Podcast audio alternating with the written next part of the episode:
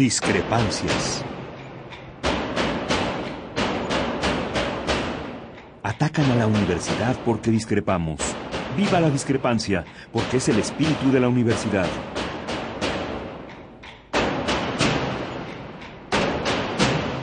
Martes de Discrepancias. Conduce Miguel Ángel Velázquez.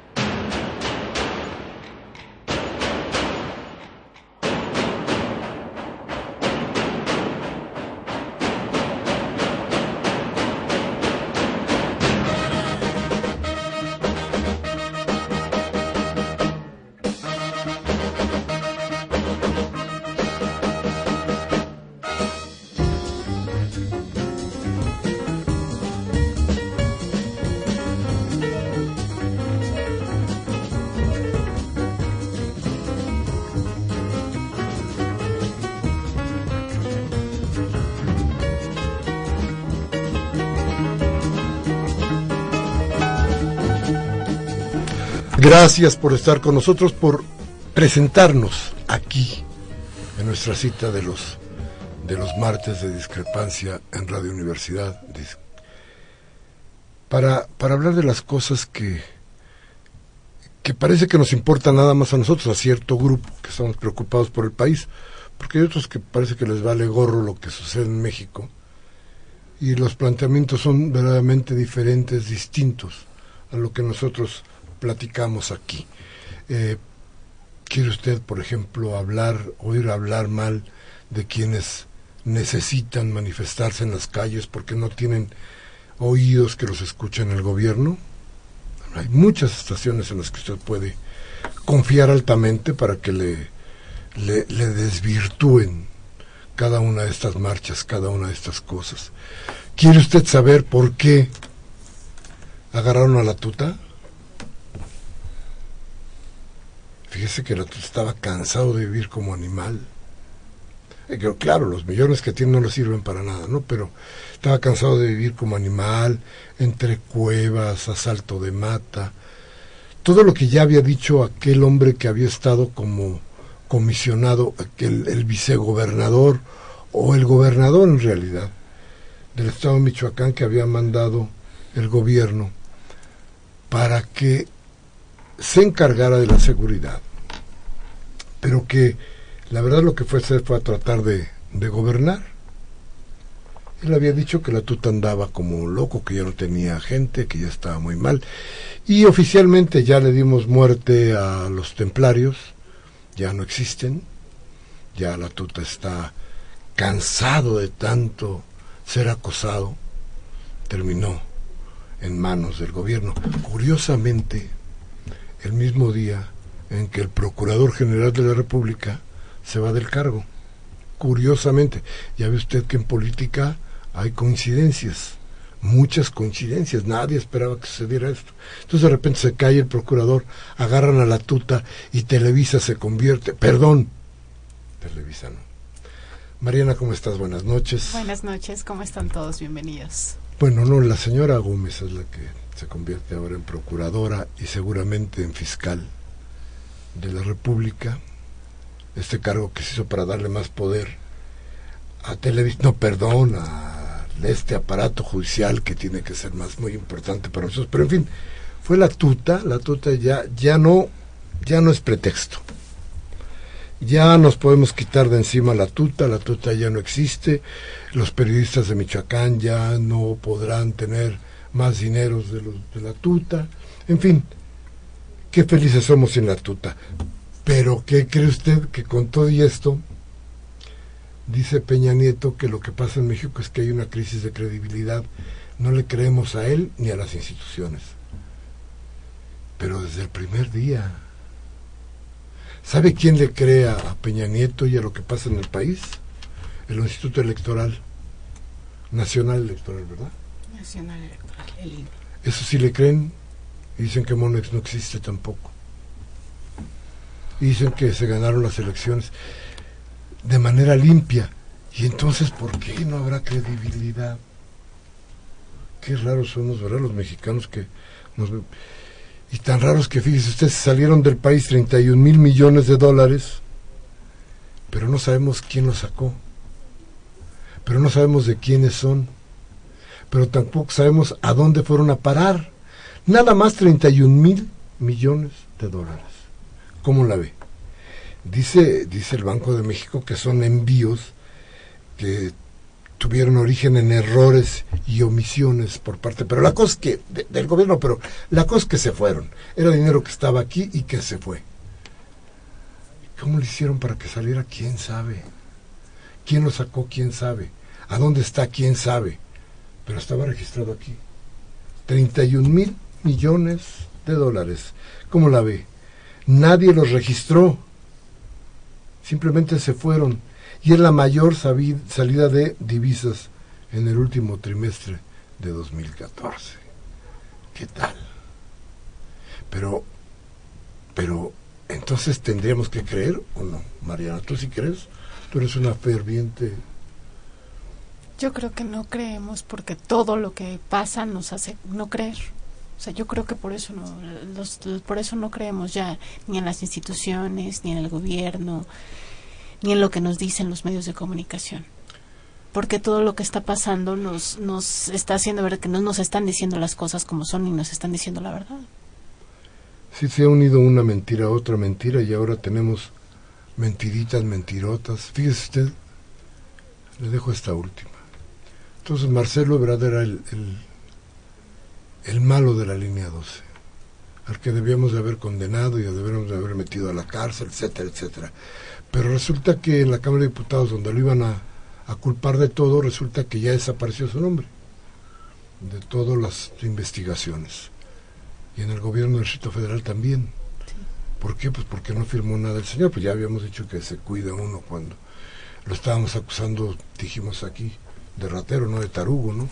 Entonces, bien cuidado, pues el Señor supo cómo salir. Pero el asunto, el asunto no es ese, el asunto es otra vez. Entonces, ¿era él o no era él? Otra vez vamos a tener que desconfiar de lo que nos dicen. Otra vez fueron movimientos, una serie de movimientos para culparlo, pero resulta que ahora no es culpable, aunque la sociedad lo haya condenado, o una parte importante de la sociedad, o un cachito de la sociedad, o un grupo de personas políticos lo condenaron el asunto hoy es que resulta que no es culpable porque no. Entonces, ¿por qué nos engañan? Y lo peor, y de esto vamos a tratar nuestro programa, quienes exigen, quienes piden justicia, son los peores mexicanos. Eso nos lo han ido metiendo todos los días desde hace mucho tiempo y hay quien hoy cree que quienes salen a las calles, quienes exigen respeto, quienes exigen justicia, son los peores mexicanos.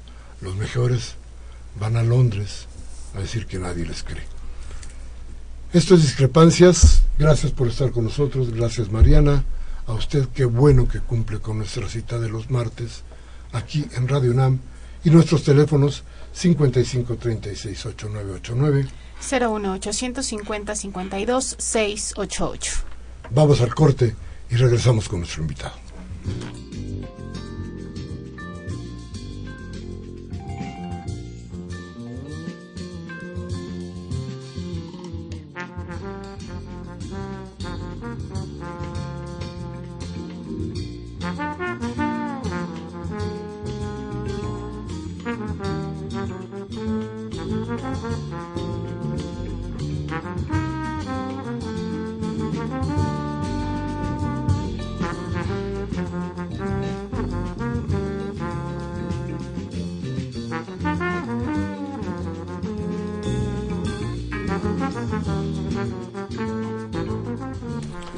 Bien, gracias, gracias por estar con nosotros, gracias, como les decía, para, por acudir con, a nuestra cita de los martes, gracias por escucharnos, gracias por poner a pensar su cerebro, a reflexionar un poco sobre las cosas que nos dicen que luego no resultan tan ciertas. Y por eso hoy, hoy tenemos un invitado que, que regularmente, o mejor dicho, siempre nos da los datos precisos para que hagamos nuestros juicios, pero también desenmascara muchas de las, de las miles de, de, mentiras que se nos dicen a diario y que pretenden hacer de nuestro país algo que no es cierto, algo que no tenemos claro, pero que no es verdad. Entonces nos presenta Mariana, nuestro invitado. Sí, el día de hoy eh, nos da mucho gusto presentar al al eh, doctor licenciado, ¿cómo le nombramos? Doctor en ciencias ocultas, no, periodista. al periodista Luis Hernández Navarro, quien es coordinador de opinión en el periódico La Jornada y también es columnista, por supuesto, en este en este medio. Muchas gracias, Luis. Eh, gracias, Mariana, gracias, Miguel Ángel, por esta invitación. No, gracias a ti, don Luis, que vienes a, a echarnos luz sobre esto que este que de veras, hijo, cómo duele, porque, a ver, oímos Caso Guerrero. Los maestros son los que interrumpen nuestra vida cotidiana. Los maestros son los que atacan. Los maestros son los que no enseñan. Los, maestros son un diablo. Y lo hemos repetido, cambias de estación y cambias la voz y la estación, pero el contenido es el mismo. Todas las estaciones te van diciendo regularmente lo mismo, algunas excepciones, pero casi todos. Estos son los culpables de las desgracias de México. Estos son, por ahí empiezan las desgracias, desgracias por ahí se nos cuela lo muy malo, lo muy malo que le sucede a México. ¿Cómo ves? Bueno, eh, creo que en el caso específico de Guerrero, eh, alrededor del mundo de los maestros nos encontramos con grandes problemas sin resolver. Por supuesto, hace cinco meses fueron asesinadas seis personas, tres de ellos eh, normalistas rurales de Ayotzinapa y desaparecidas otras 43 sin que hasta la fecha sepamos realmente su paradero. Es un parte de un asunto que sacudió el Estado de arriba abajo. Pero también tenemos un grave problema de inseguridad pública eh, alrededor del magisterio. Los maestros eh, han estado siendo extorsionados por distintos cárteles, sobre todo los maestros de la zona de Acapulco, aunque no exclusivamente de ellos. Ojo, en los últimos dos meses y medio han sido asesinados 23 maestros que se negaron a pagar eh, derecho de piso, a que les descontaran eh, por la mala parte su aguinaldo, etcétera, etcétera. 23. Y por supuesto hay un problema adicional que es el que hemos visto en eh, las últimas semanas, que tiene que ver con el hecho de que no les están pagando. Hay más de 12.500 maestros que no recibieron la mitad de su aguinaldo y que algunos de ellos no recibieron tampoco su salario en enero, ¿no? ni en parte de febrero. Eh, y hay entonces una inmensa eh, movilización. Este problema es un problema creado por el gobierno federal. Eh, durante muchos años se dijo una y otra vez que el grave problema de la educación en nuestro país era que estaba excesivamente centralizada, que estaba en manos de la federación y que había que dejársela a los gobiernos de los estados. Y en 1992 se aprobó una eh, ley, una reforma para eh, responsabilizar a los estados de la educación. Y ahora de repente el gobierno de Peña Nieto con el señor Emilio Choifeta a la cabeza decidieron que no, que eso ya no funcionaba, que había que volver a recentralizar las plazas, es decir, lo que antes era una responsabilidad estatal, había que jalarlas a nivel federal. ¿Y qué fue lo que sucedió? Pues que más de 12.500 maestros de Guerrero, hay problemas en todo el país, más de más de 10 estados, pero 12.500 maestros en, en, Guerrero pues, se quedaron sin cobrar, ¿no?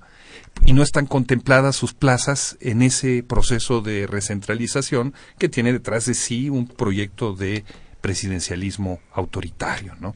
Es otra vez eh, la, la, República Imperial Peñista, ¿no? Este que busca tener control de todo y que hace mal todo, a punto de crear este problema. Fue por eso que el pasado 24 de febrero, pues miles de maestros en Acapulco salieron a las calles a protestar tenían una cita con el subsecretario de Gobernación Luis Miranda. Y Luis Miranda los dejó colgados, simple y llanamente.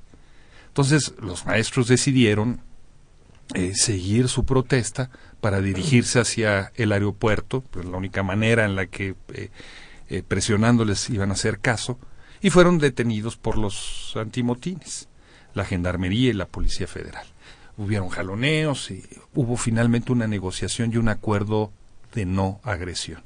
Y los maestros, para demostrar su voluntad, pusieron eh, adelante una eh, fila de maestras eh, para que quedara claro que no había la pretensión de agredir a los policías federales. Bueno, ¿cuál no sería la sorpresa que de repente comenzó a correr entre los policías federales una clave, ¿no? 10-4, 10-4, 10-4, una clave que anunciaba ya el desalojo, se comenzó a crear una situación de, de, temor, de preocupación, y en eso un camión, ¿no? Lentamente, pero embistió a las maestras y luego se siguió tantito en contra de los granaderos. No les pasó nada a los granaderos, a las, a, los, a las maestras sí. Y ese fue el pretexto con el que la Gendarmería y la Policía Federal comenzó a cargar a, dar palos por todos lados a, los maestros, a perseguirlos de manera salvaje. Un maestro, el, eh, eh, eh, un maestro de 65 años de edad, este jubilado que padecía poliomielitis y que estaba en la cabina de una camioneta voceando, fue sacado de esa cabina después de que los policías rompieron los vidrios y los angelitos le rompieron 17 costillas, solo 17 costillas a, trancazos. El maestro eh, murió. Un día después, por supuesto, eh, el responsable eh, Monte Alejandro Rubido de la coordinación de las fuerzas de seguridad salió a decir que el maestro a lo mejor había sido atropellado, arrollado, porque tenían lastimados los pulmones. ¿Cómo no va a tener lastimados los pulmones, no? Si le eh, eh, al maestro Claudio Castillo eh, Peña, ese es su nombre, pues lo agarraron a palos. Pero no solamente a él. Cinco maestras fueron violadas después de golpearlas, además salvajemente. Y hay, después de casi una semana de los incidentes, hay más de eh, nueve maestros todavía en el hospital sumamente golpeados. ¿Todo por qué? Pues porque no les pagaron, ¿no? Eh, una labor que ellos ya habían devengado, ¿no? Porque decidieron que doce mil y pico de plazas estaban fuera del techo presupuestal. Eso, eso es lo que estamos viendo en Guerrero. Estamos viendo eso y estamos viendo mucho más porque Guerrero no descansa la violencia. Y parece que de pronto todo se centra, todo se centraliza en la cuestión de la educación. O los maestros hoy, o los estudiantes eh, de Ayotzinapa antes, que tendrían que haber sido maestros. ¿Cuál es el problema, Luis? ¿Qué pasa exactamente con los maestros en, Guerrero? Pero ya los campesinos ya los, se los acabaron, las organizaciones campesinas no existen. ¿no? Bueno, eh, Guerrero es un narcoestado, ¿no? es un, una entidad en donde el poder del narcotráfico está estrechamente imbricado con el de los políticos, con el de las policías y con el de las Fuerzas Armadas y por supuesto con el de los empresarios. Guerrero es el principal estado productor eh, de eh, eh, goma de amapola, ¿no? De, tal manera que México es ya el tercer país productor de, de amapola en el mundo, ¿no? Después de eh, Afganistán y Myanmar.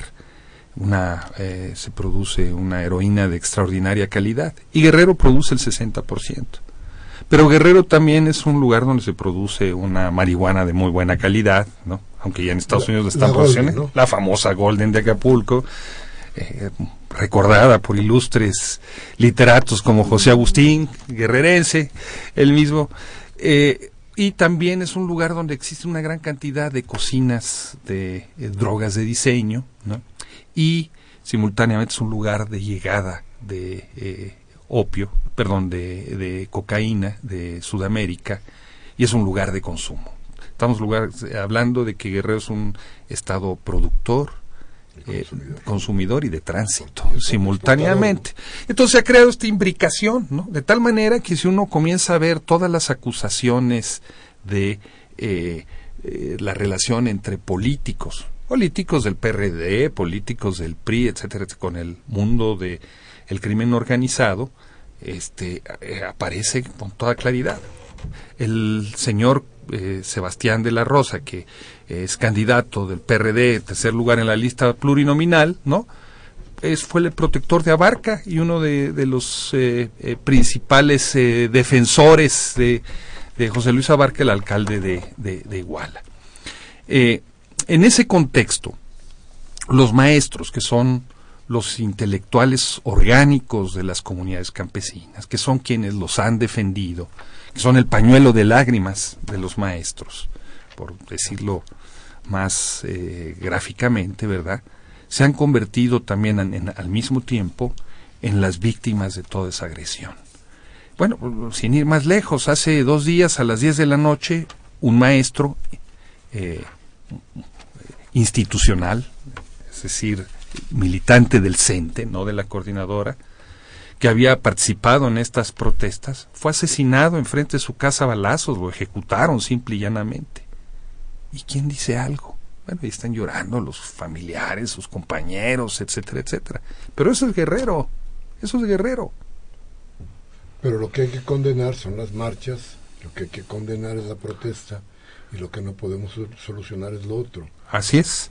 Marchas que se originan en un problema creado por el mismo gobierno, como es este caso, o eh, como fue en, en, diciembre, que se tuvieron que suspender las clases, ¿no? Por la incapacidad del gobierno para ofrecer seguridad pública a los maestros.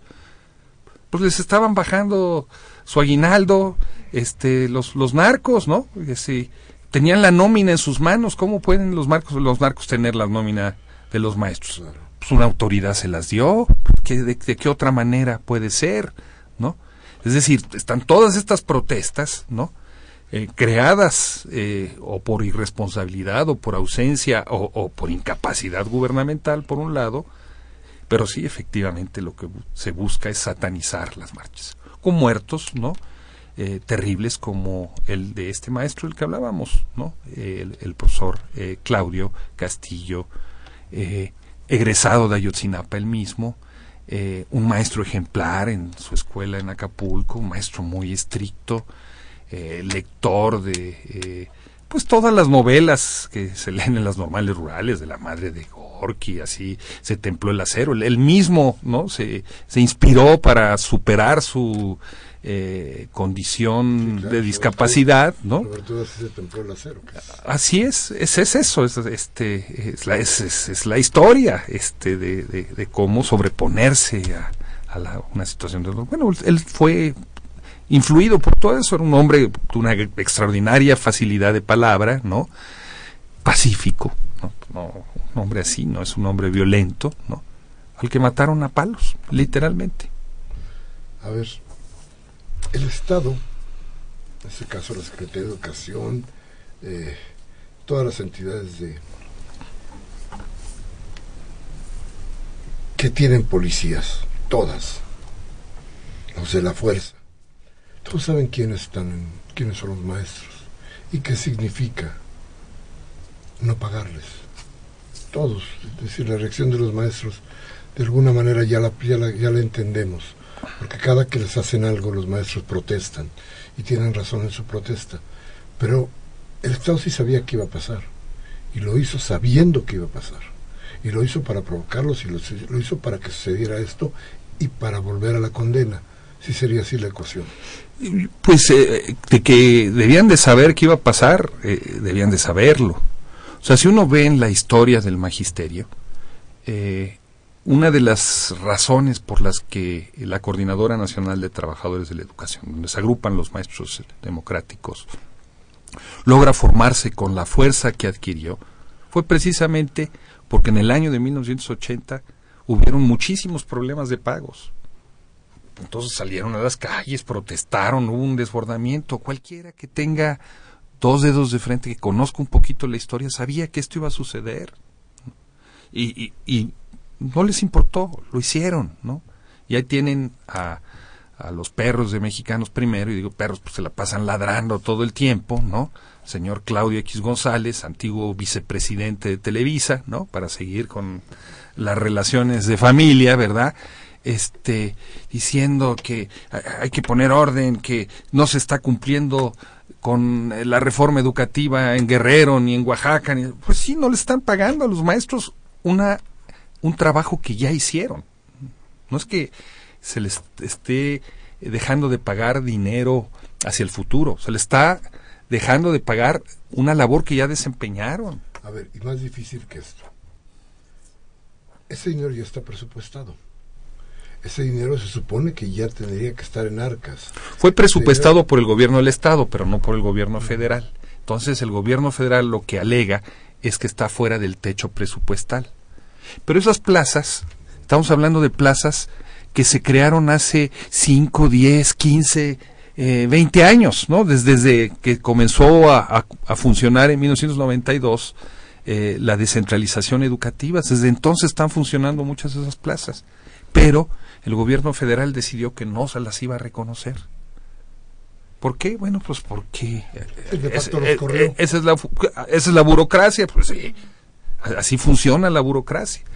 Eso es el caso de Guerrero, pero pasó en Oaxaca, pasó en Chiapas, eh, pasó en Baja California, pasó en Sinaloa, pasó prácticamente en todo el país.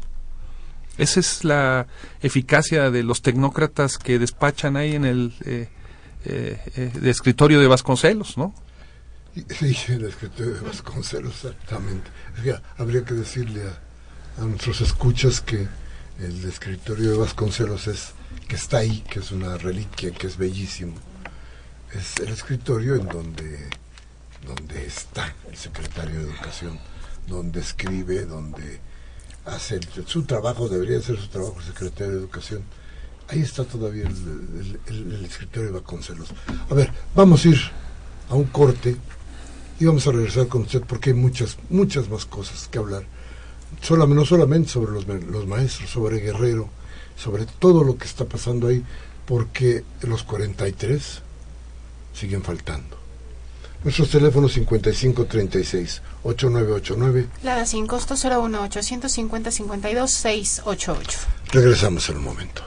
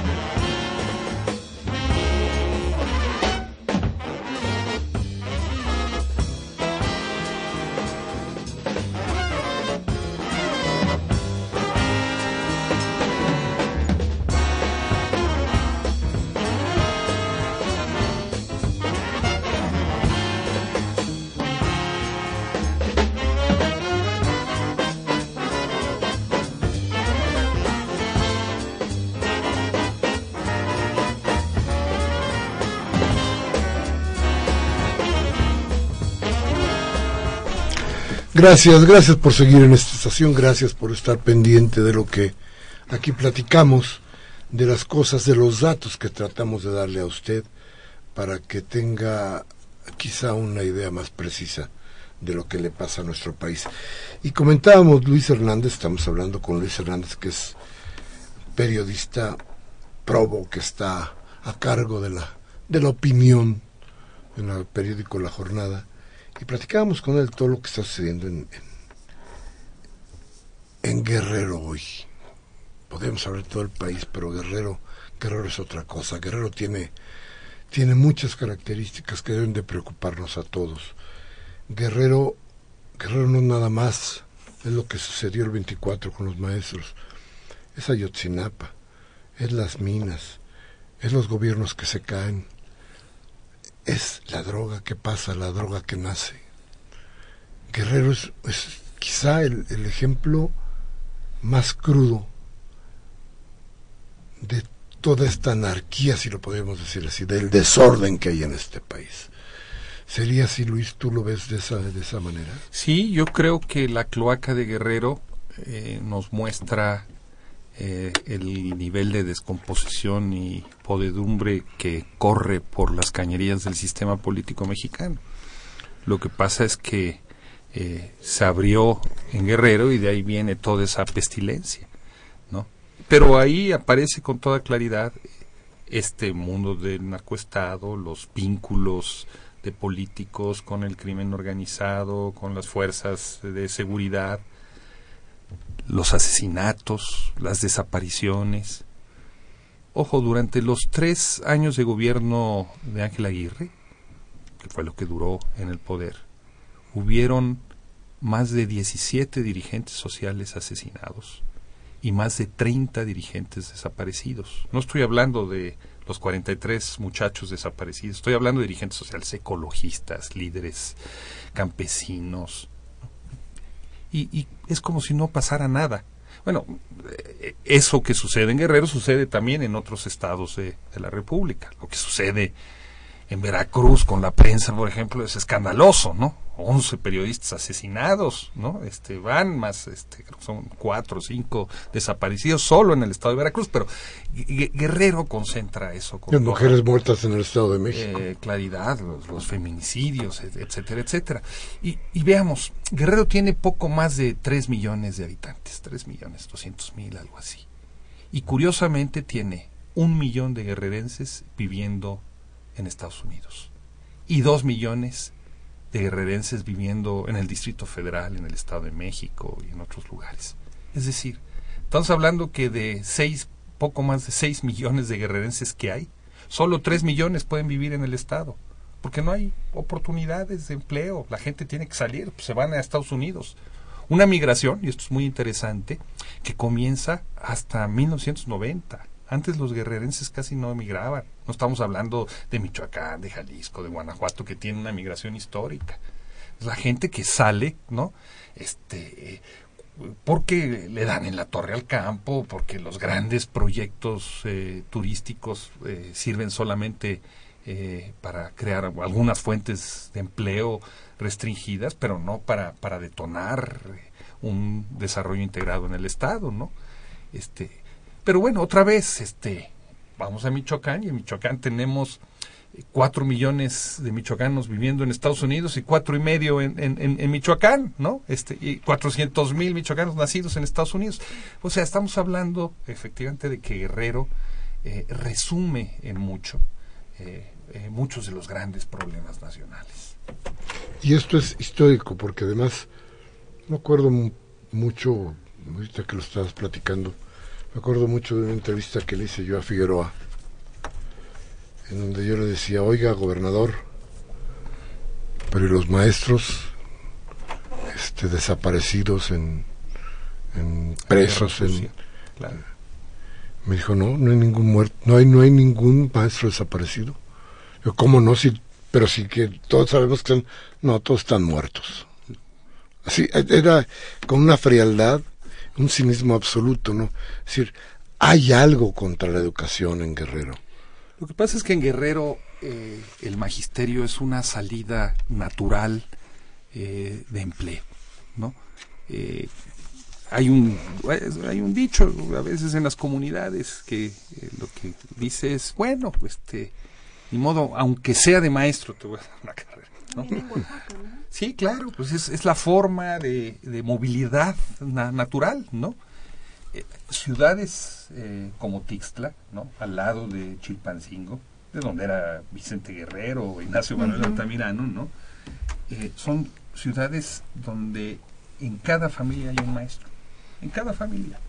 Entonces era la forma de salida natural, ¿no? Ligado a, a los problemas de la comunidad, ¿no?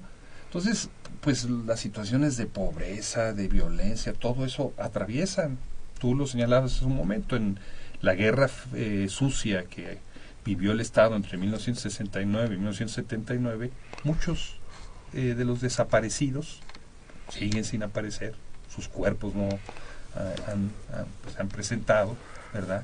Eran maestros, ¿no? El profesor Jacob Nájera, por, por decir algo este pues, era está desaparecido y hubieron muchos que estuvieron desaparecidos. Pero hay pero hay sí, lo estamos entrando ahí pero pero no hay bronca con, hay una bronca contra la educación o contra la conciencia contra el saber porque porque necesitamos estar atrasados necesitamos ese retraso para para la evolución de ciertos grupos en el país o no bueno esa bella dama que ahora vive por Tepepan verdad que tiene un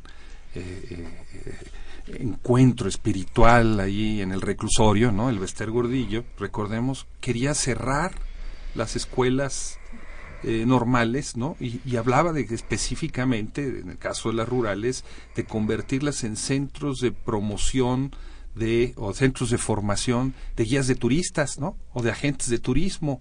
Pues, por supuesto que hay una campaña en contra de la educación, en contra de los maestros. A los maestros se les ve como revoltosos, se les ve como eh, las escuelas normales rurales han sido acusadas de ser nidos de guerrilleros, eh, centros de indoctrinación comunista y no sé cuántas cosas, ¿no? Eh, Ahora arrecia esa, esa idea, ¿no? En forma, aunque de las escuelas normales, rurales, ¿no? son como los tamales, hay de dulce, de chile y de manteca, o sea, de Ayotzinapa salió este, el profesor eh, Lucio Cabañas, por ahí pasó también el profesor Otón Salazar y tantos otros, por un lado, pero eh, si uno ve lo que es el liderazgo institucional, el, ligado a Juan Díaz de la Torre, este, de la sección 14 en, Guerrero, muchos son egresados de Ayotzinapa también, pues da para todo, hay para todo, no, no, no, no podemos eh, estereotipar, pero ciertamente hay una campaña de estigmatización en contra de esas normales rurales. No nos conviene en este país la educación.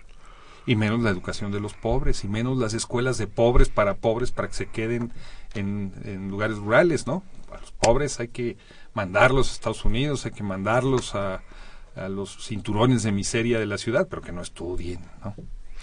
Como esta idea, como forma como parte del gobierno, como una idea de gobierno para acabar con estas cosas, o simplemente como un trancazo al poder? No, en el caso de las normales rurales hay una política deliberada desde hace muchos años de cerrarlas, de que no tengan presupuestos.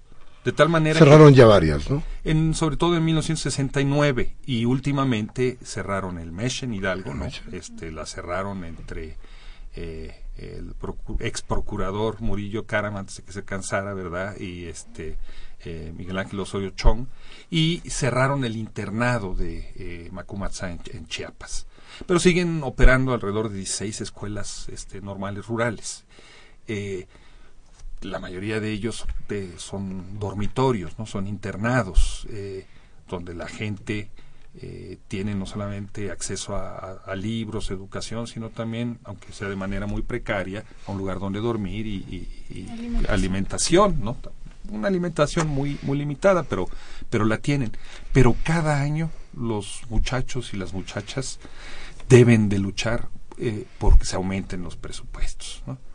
Porque, por ejemplo, el dinero para las dietas en muchas escuelas es de 50, 60 pesos diarios por, por alumno. O sea, ganan más los caballos eh, eh, de la eh, policía montada, no porque tengan un salario, me refiero al, dinero que se destina para la alimentación de esos caballos que el dinero que está etiquetado para alimentar a los jóvenes. entonces ellos tienen que salir a, pelear todo el tiempo por, para mantener funcionando su escuela y luego para tener plazas para trabajar. Y fíjate, no nos gustan las verdades, pero ¿y qué va a pasar con la gente de Amnistía Internacional que ha mandado sus expertos para ver qué pasó con los 43. ¿Qué va a suceder con eso? Sí, está la Comisión Interamericana de Derechos Humanos y los, grupos. Amnistía Internacional ha avalado, ¿verdad?, este, todo ese trabajo. y Pero se trata de una comisión de, de, especialistas, de, eh, eh, la CID, que eh, se va a dedicar a revisar lo que se ha venido haciendo alrededor de Ayotzinapa. Ya se reunieron con eh, los padres, tuvieron la sensibilidad. Hoy mismo, ¿verdad? Ayer, ayer, ayer, tuvieron la sensibilidad de que su primera acción oficial fuera ir a hablar pues, con, con las víctimas, ¿no? Con, las madres que son las que están sufriendo las, eh, el insomnio y las pesadillas de que sus hijos no, no aparecen y de escucharlas y bueno, se van a poner a trabajar. Todos ellos son eh, personalidades muy reconocidas, ¿no? Que han trabajado ya sea en la Comisión de la Verdad en Guatemala, en comisiones eh, muy graves, este, eh, situaciones de, grandes violaciones de derechos humanos en Colombia, este, especialistas que vienen del País Vasco, en fin, eh, gente muy conocedora que eh, pues eh, esperemos que entre dentro de tres meses, seis meses sean capaces de rendir un informe de lo que realmente sucedió. el gobierno mexicano ya se ha llevado varios varapalos en el terreno de los derechos humanos muy serios. Lo sufrió en la eh, Naciones Unidas eh, en, alrededor del problema de las desapariciones forzadas, lo sufrió con el Parlamento Europeo, tanto en, Europa como con esta reunión interparlamentaria que hubo en México. Este, eh, el ministro Cameron en Gran Bretaña va a tratar el asunto de los derechos humanos y de lo de Ayotzinapa con el presidente Peña Nieto. Eh, eh, le ha ido muy mal al gobierno mexicano en ese terreno. Este, ¿Por qué supone el gobierno que si los declaran muertos se va a acabar el asunto? ¿Por, qué, ¿por qué lo quiere suponer? De todas maneras, esto es indignante y... El, el, asunto es que si... Eh, primero, no podemos hablar de que los muchachos estén muertos hasta que no se nos presente un cuerpo. Si no hay cuerpo, no hay muerto. Eh, segundo, el, asunto de la desaparición forzada eh, califica como un crimen de la humanidad claro. y le abre las puertas a funcionarios como Murillo Karam, como el presidente de la República, a un resolutivo de la Corte Penal Internacional.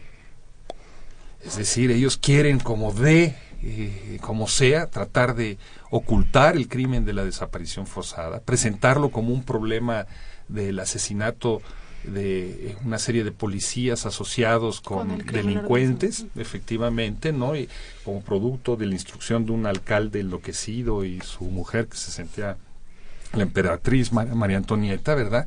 ¿No? Cuando todas las evidencias apuntan de que eh, en ese operativo participó la Policía Federal y participó el Ejército. El Ejército bloqueó eh, las vías de entrada y salida a, eh, la, a la ciudad de Iguala.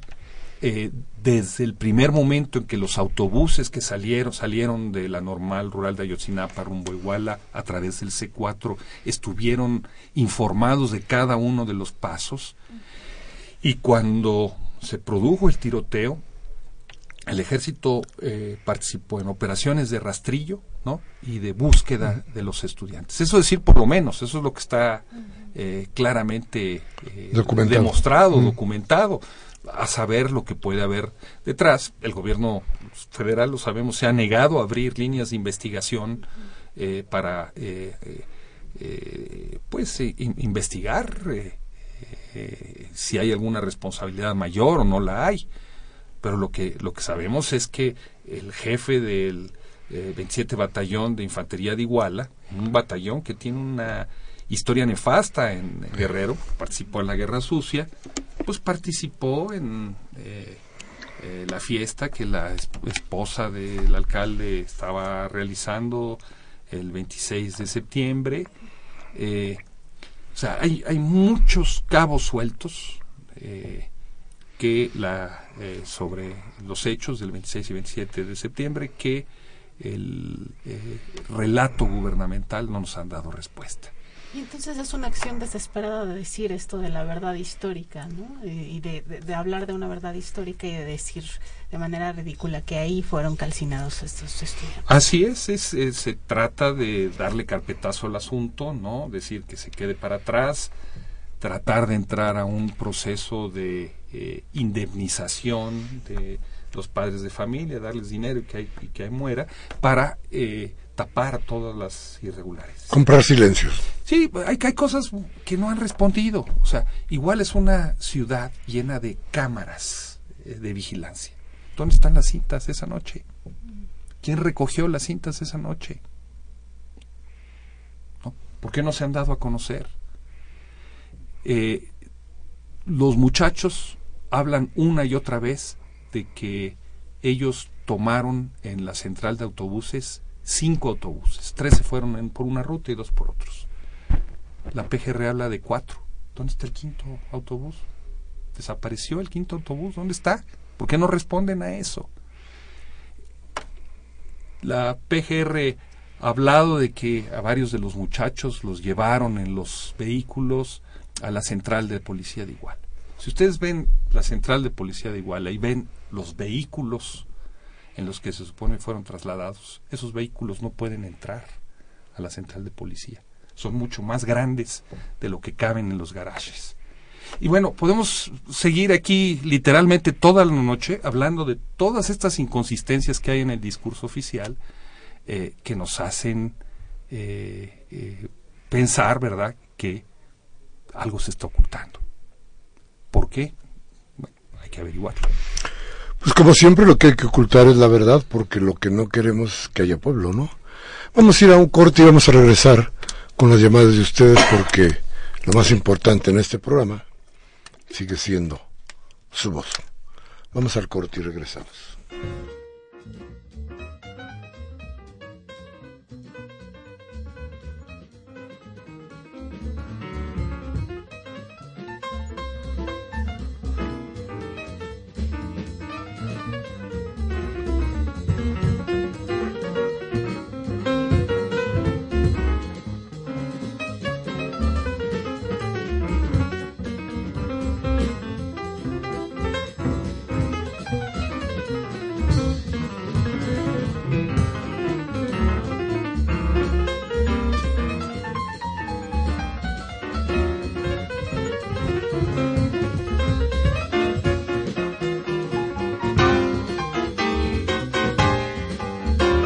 Bien, gracias por seguir con nosotros.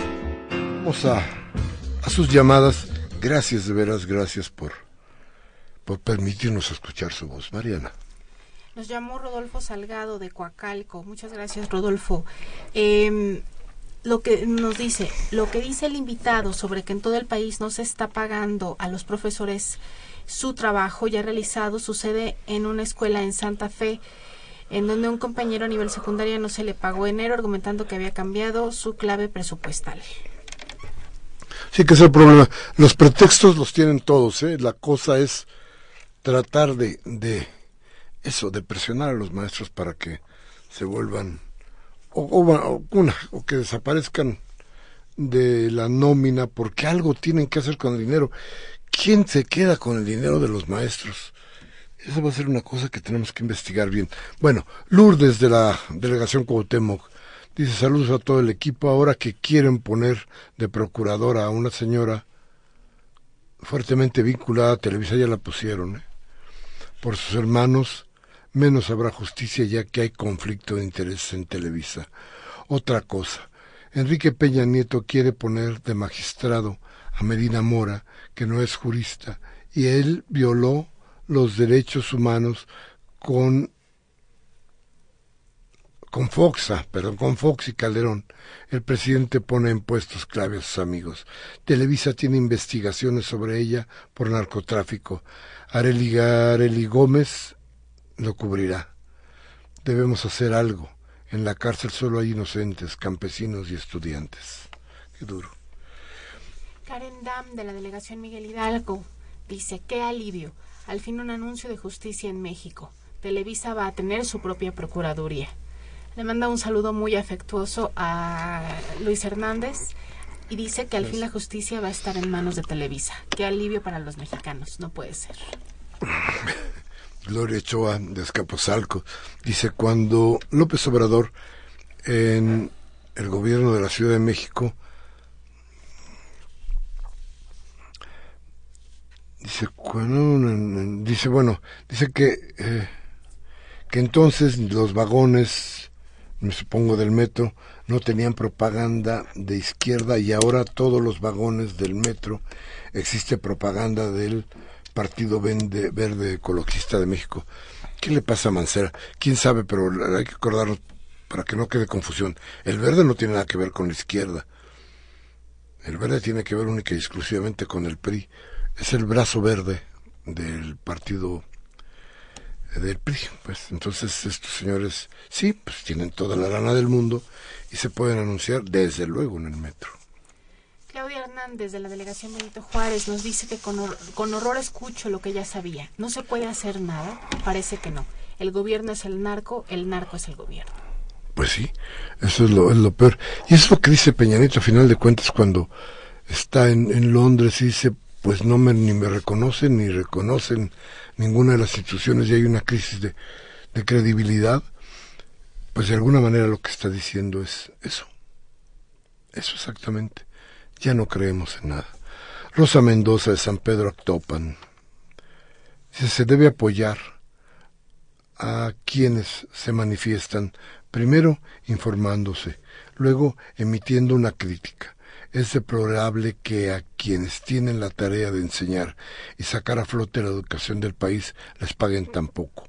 Ya los senadores que no y a los senadores que no hacen nada les paguen tanto. No compremos a las empresas que nos arruinan, a los grandes comerciales. Adriana Martínez de Satélite dice que mientras hay miles de maestros que no cobran, Enrique Peña Nieto, Chuaifet y varios parásitos que nos desgobiernan ahorita están en Inglaterra literalmente dándose vida de reyes. Tristemente, Enrique Peña Nieto desde Atenco demostró que es un déspota y autoritario gobernante. Tristemente, mucha gente se dejó comprar el voto. Esas son las consecuencias. La gente tiene la culpa de lo que nos pasa. Híjole. Rubén Pinto de Catepec. Dice, no se sabe más, no se sabe más risa si la detención de la tuta o los diputados plurinominales que son un fiasco. Bueno.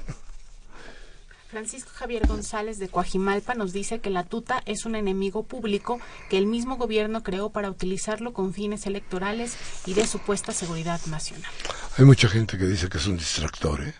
que lo de la tuta es un distractor. Bueno, Agustín Mondragón de Cuauhtémoc dice Peña Nieto traidor.